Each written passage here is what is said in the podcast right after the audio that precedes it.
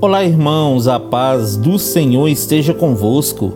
A palavra do Senhor diz assim no livro de Eclesiastes, capítulo 2, versículos 1 e 2: Eu disse a mim mesmo: Vamos, prove a alegria, procure ser feliz, mas também isso era vaidade.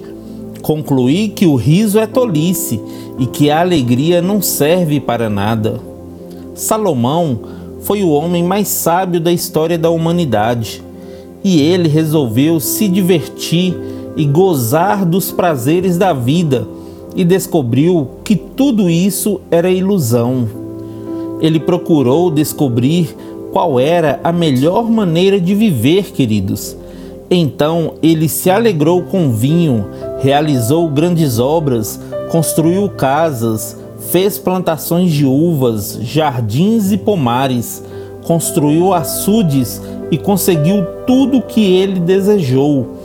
Porém, queridos, ele compreendeu que tudo aquilo era ilusão e não tinha proveito. Foi então que Salomão viu que a sabedoria é mais proveitosa do que a falta de juízo, assim como a luz traz mais proveito do que as trevas. Salomão observou que a melhor coisa que alguém pode fazer é comer, beber e se alegrar do trabalho que realiza. No entanto, Salomão compreendeu que estes prazeres também vêm das mãos de Deus.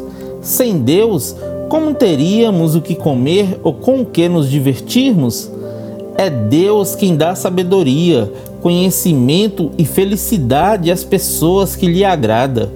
Quanto ao pecador, Deus o encarrega de ajuntar e armazenar riquezas para entregá-las a quem o agrada.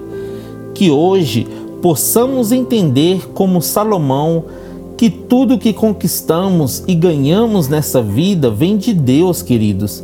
Que o nosso alimento, trabalho e riquezas vêm de Deus e que devemos estar firmados no seu prazer para que o Senhor continue nos abençoando dia após dia. Amém? Que Deus abençoe você, sua casa e toda a sua família.